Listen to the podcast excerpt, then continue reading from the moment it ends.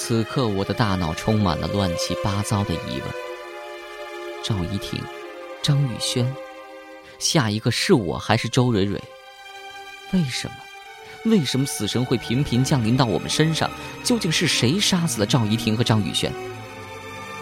但此时却不是思考问题的时候，现在最要紧的是如何逃到安全地方，保住自己的性命。远远的传来周蕊蕊颤抖的声音：“小梦，宇轩他，是不是死了？”我没有回答，而是默默的往回走，步子依然迈得很小，每走几步都要回头一次。生怕有什么邪恶的东西躲藏在我身后，趁我不注意时突然袭击我。终于走回到周蕊蕊身边，周蕊蕊又问了一句：“宇轩死了？”我抬起头来，稀薄的月光将眼前的世界映得洁净的雪地一般，天空中乌云渐渐消散，可见度逐渐提高。可我的心却一点一点的直往下沉。我叹息着说：“对，他死了，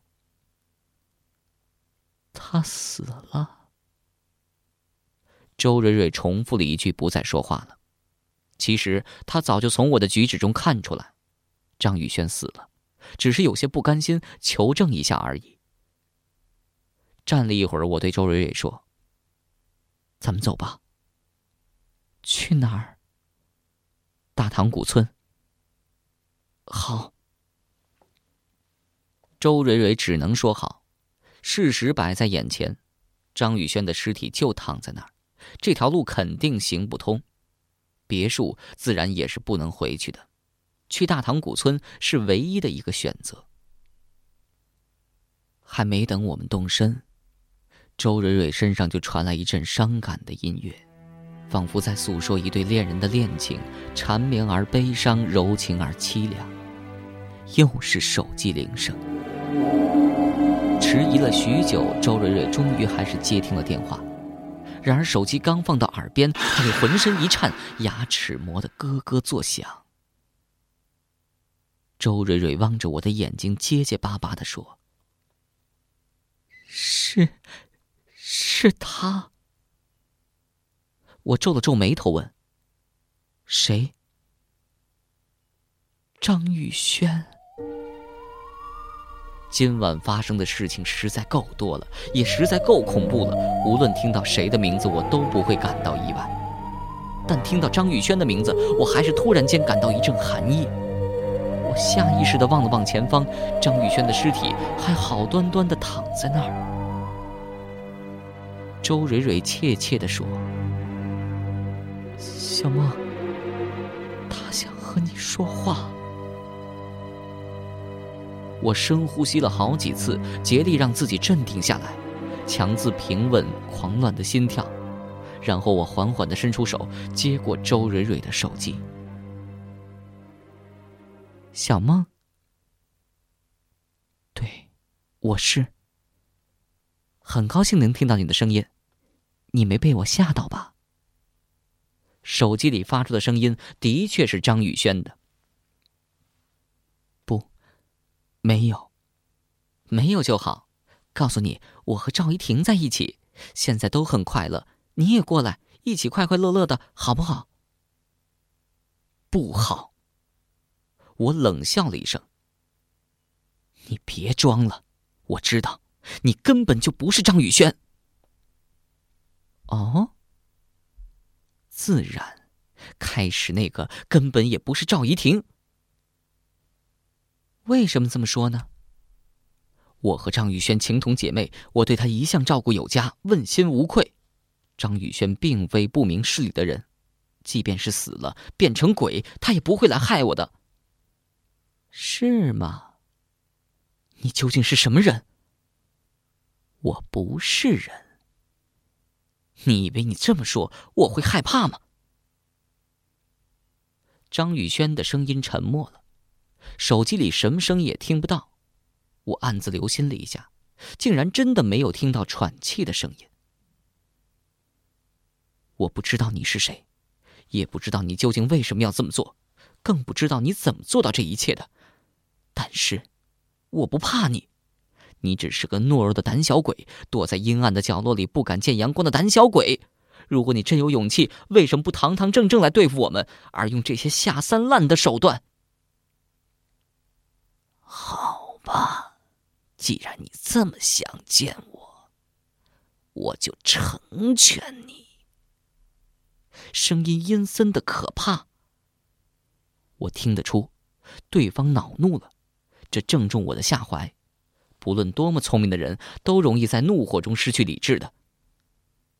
好，我等你。你什么时候到？很快。有多快？坏的你想象不到。是吗？是的，你抬起头就能看到我。我心中一惊，猛然抬头，一张熟悉的脸浮现在我眼前，悠悠的望着我，冷笑。眼神里充满了嘲笑之意，那是周蕊蕊的脸。我从来没见过这样的周蕊蕊，短短的一瞬间，他的脸色就变了，变得格外吓人，两眼放光，凌厉而凶悍，充满了杀气。这哪儿还是那个善良爽朗的周蕊蕊呀？此时的她根本就不像是一个人，分明是一条捕猎中的恶豹，令人心悸。我被眼前的变故吓呆了，连逃跑都忘了，僵硬的站在那儿，呆呆的望着周蕊蕊。周蕊蕊并没立刻逼上前来，而是站在那儿，狠狠的盯着我，喉咙里在低声咆哮，张牙舞爪，显得十分兴奋。我毫不怀疑他的攻击性，只要我表现出一点胆怯，他就会冲过来主动攻击我，用牙齿撕破我的喉咙，痛快的吸我的血。我痛苦的呻吟了一声。周蕊蕊，周蕊蕊根本就没有一点说话的意思，只是不断的磨牙。我终于明白，这个周蕊蕊并非是周蕊蕊，我所面对的东西不过是借用了周蕊蕊的身体。我想到这点，反而渐渐镇定下来。事已至此了，恐惧归恐惧。要面对的始终要面对，不管命运有多么惨淡，我都不想逃避。尽管我的嘴唇仍在哆嗦，身体仍在颤抖，却总算能说出话了。哼，你不用吓我了，我知道你不是周蕊蕊，也知道你不会吃人。周蕊蕊浑身一颤，世人的神情慢慢收敛。转而变成一种居高临下的冷漠，冷冷的看着我。想到今天一系列的恐怖遭遇，想到赵怡婷、张宇轩的神秘死亡，怒火中烧，渐渐的驱散了心中的恐惧。我对着周蕊蕊尖叫：“是你，是你不断给我们发来恐怖的死亡铃声，是你害死了赵怡婷，害死了张宇轩。你究竟是谁？你究竟想做什么？”周蕊蕊的脸上始终是那副无动于衷的冷漠，根本就不愿回答我的问题。他就那样冷冷的看着我，看得我心里发毛，冷气四溢，背后凉飕飕的。恐惧再度统治了我的精神世界。上帝欲使人灭亡，必使人先疯狂。我现在就快到了疯狂的临界点了。我甚至在想。是不是先从地上捡起一块坚硬的岩石冲过去砸碎他脑袋？我不想死，我热爱生命，深深的眷恋着这个世界。现在我才知道，能活下去是一件多么幸福的事儿。如果有必要，即便是牺牲周蕊蕊，也在所不惜。虽然她很可能是无辜的。让我奇怪的是，周蕊蕊始终没攻击我。她突然叹口气。转过身，慢慢的离去。血一般的月光下，他的身影显得格外落寞。纤细的身影在寒冷的山峰里摇摆不定，他的脚步是那么轻盈，仿佛从来就没有踩到过实地上，仿佛一只失偶独行的翩翩彩蝶，渐渐地飘走。他没有顺着大路飘，而是飘向了悬崖边上。然后他转过身，远远的面对着我，向我招手。仿佛有种神秘的力量操纵着我，不知道是鬼迷心窍还是其他什么原因，我竟然沿着他走过的路径，缓缓的走到了他的面前。断崖上风很大，吹得人睁不开眼睛。周蕊蕊的衣裙在寒风中飘逸飞扬，苍白的脸上没有一点血色。他停止了招手，对着我凄然一笑，缓缓的闭上眼睛，双臂张开，随风而立，宛如被钉在十字架上的耶稣。就在我的眼皮底下，他的身体仿佛是被风吹倒了，仰面坠落到深不可测的山谷中。随即，山谷中传来一声凄厉的惨叫，在山谷中回荡绵绵不绝。他竟然跳下山崖。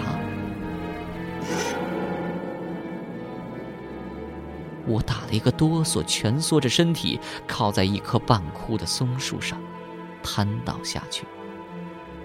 青草的芳香和黄土的泥腥味混合在一起，心跳得格外激烈，几乎要蹦出胸膛来。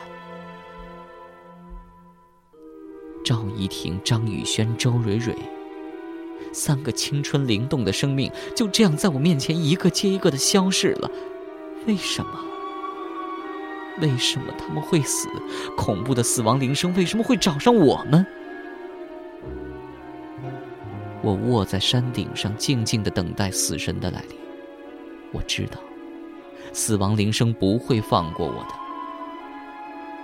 果然，原本关了机的手机开始响了起来。逃是逃不了的。我摸索了好半天，总算摸到了手机，手指一直在颤抖不停。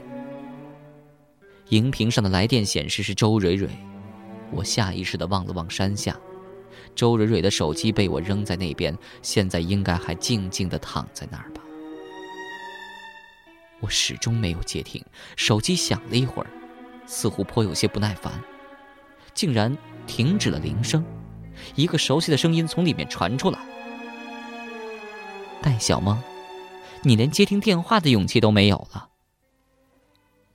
是周蕊蕊的声音。我竭力不让自己的声音颤抖。我在听。现在你告诉我，谁是懦弱的胆小鬼？此刻的我也投降了。我是，我是懦弱的胆小鬼，我错了，你放过我，好不好？声音在冷笑，放过你。你说放过你就放过你，为什么要放过你？为什么别人不放过我？一连串的反问，连珠炮似的问过来，根本就不容我回答。声音突然变得柔和起来。戴小梦，你祈祷吧。如果你有宗教信仰的话，这点时间我还是会给你的。我不甘心的问了一句：“你为什么要我死？”因为我高兴。说完，那声音还特意大笑，笑得很开心，仿佛一个孩子般的。我的心一点一点的下沉，就算死了，我也是个糊涂鬼。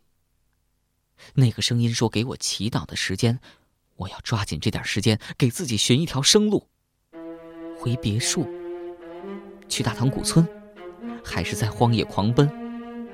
无论我怎么逃，都逃不掉的。听说所有邪恶的东西都惧怕阳光。赵怡婷、张宇轩、周蕊蕊的死都是在黑暗的夜晚死掉的。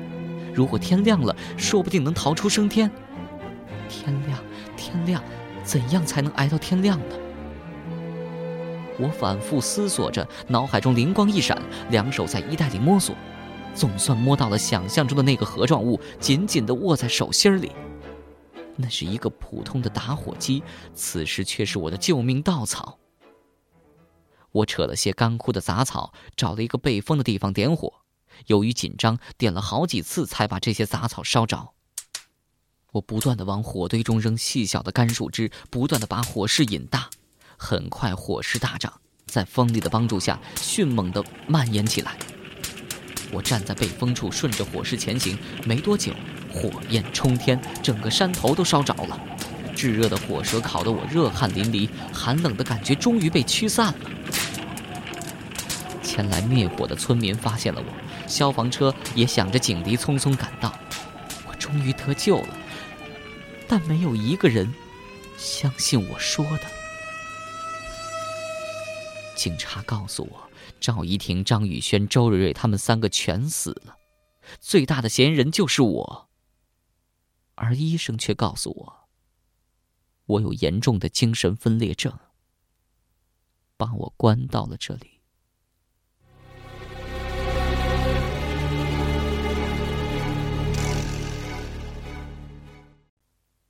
戴小梦的经历讲完了。自始至终，他的头一直是下垂着，望着冰冷而坚硬的地面，仿佛是无人的呓语。苏雅静静的听完，中间没有插一句话。尽管戴小梦所诉说的经历是那么的难以置信，他的心里充满了疑问。沉默了一会儿，戴小梦仿佛……才从梦话般的状态中清醒过来，缓缓的抬起头来，冷悠悠的望着苏雅。戴小梦没有说话，他的眼神却似一把寒气四溢的宝剑，锋利的插进了苏雅的内心，穿透苏雅所有的伪装，刺得苏雅脆弱的心脏涌出了殷红的鲜血。苏叔。一想到妹妹苏雅，就没办法坚强。可怜的妹妹，难道要重蹈赵怡婷他们的覆辙吗？戴小梦似乎看穿了苏雅的心事，冷不丁的冒出了一句：“听到死亡铃声的，没有一个能逃过。”苏雅被戴小梦幸灾乐祸般的表情惹怒了，反唇相讥。没有一个能逃过，那你呢？我，我。戴小梦喃喃自语，失魂落魄，动作迟钝。此时的他哪还有半点青春的朝气？不过是一具行尸走肉而已。戴小梦开始傻笑，仰面向天，眼泪刷刷直流。先是轻轻的笑，然后声音越来越大。节奏越来越快，笑得极为疯狂，那简直不像一个人所能发出来的笑声，更像是某种动物临死前发出的哀嚎，令人毛骨悚然。戴小梦这种状态是没办法再继续交谈下去了。苏雅被精神病院的医生护士们客气的请出去了，直到走出了青山精神病院。一旁的大海这才长舒一口气，在精神病院里，大海一句话都没说。一向喜欢耍嘴皮的他，这次可憋坏了。那个戴小梦的疯病可是不一般的严重啊！死亡铃声，亏他想得出来，他还以为是在拍恐怖电影啊。苏雅白了大海一眼：“闭嘴！如果换做别人。”或许还会感到一点点尴尬，但大海是什么人？传说中的失恋王子，脸皮儿练得比城墙还厚，早就刀枪不入了，又岂会因为苏雅的一句“闭嘴”而乖乖闭嘴呢？嘴巴是不能闭的，据科学家说，嘴巴要经常运动，身体才会健康，大脑才能得到锻炼。你想想，在五官中，嘴巴的功能是最多的，要吃饭、说话、接吻，够了。苏雅差点被大海气晕过去，你就不能安静一下？啊，能。大海响亮的回答，但是只过了几秒钟，大海的嘴巴又打开了。呃，我数过了，我刚才至少安静了十下，这回你总满意了吧？苏雅还从来没有遇到脸皮这么厚的男生。如果大海是那种下流龌龊或者油头粉面的男生，苏雅早就不客气了。可问题是，大海偏偏只是脸皮厚点，喜欢贫嘴，人倒不坏，这让苏雅狠不下心来。大海还在那儿滔滔不绝。我看呀，戴小梦说的话没一个字能相信。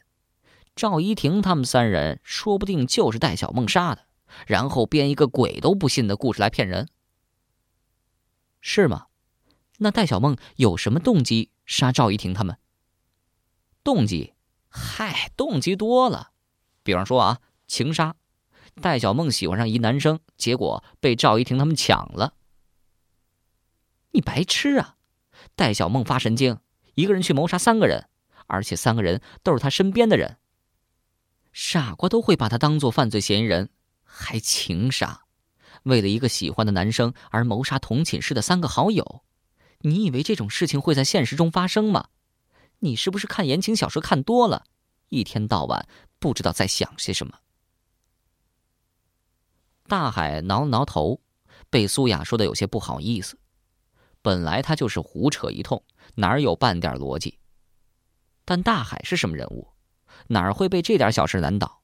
连忙辩解说：“那那如果戴小梦没精神病，怎么一直被关在精神病院里啊？”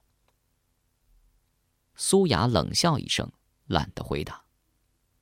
从戴小梦对他叙述经历的过程来看，吐字清楚，逻辑性强，语言表达能力没有半点障碍，不像是一个精神病患者。除了他所讲述的内容过于离奇之外，其他地方和正常人没什么分别。也许一开始，他是被当作精神病患者被关在精神病院里，但是到了后来，他发现精神病院是躲藏死亡铃声的最佳地点，故意假装精神病患者，也说不定。苏雅走进一家咖啡店，叫了一杯不加糖的爱尔兰咖啡。坐下来慢慢品尝。现在他需要好好的整理一下乱糟糟的思绪，因为病房中接到的奇怪电话，因为妹妹的日记，因为李优辰的简报，因为戴小梦叙述的神情，他现在对死亡铃声的存在深信不疑，而死亡铃声很可能就是妹妹重伤的罪魁祸首。问题是，苏雅对死亡铃声的来历可以说一无所知。谁也不知道他来自哪里，谁也不知道他为什么要杀人，谁也不知道他是怎么做到那些事情的。他只知道，妹妹不是第一个受害者，在这之前至少有三个女生因为死亡铃声而神秘的死去，唯一的幸存者也只能躲在精神病院里，不见天日。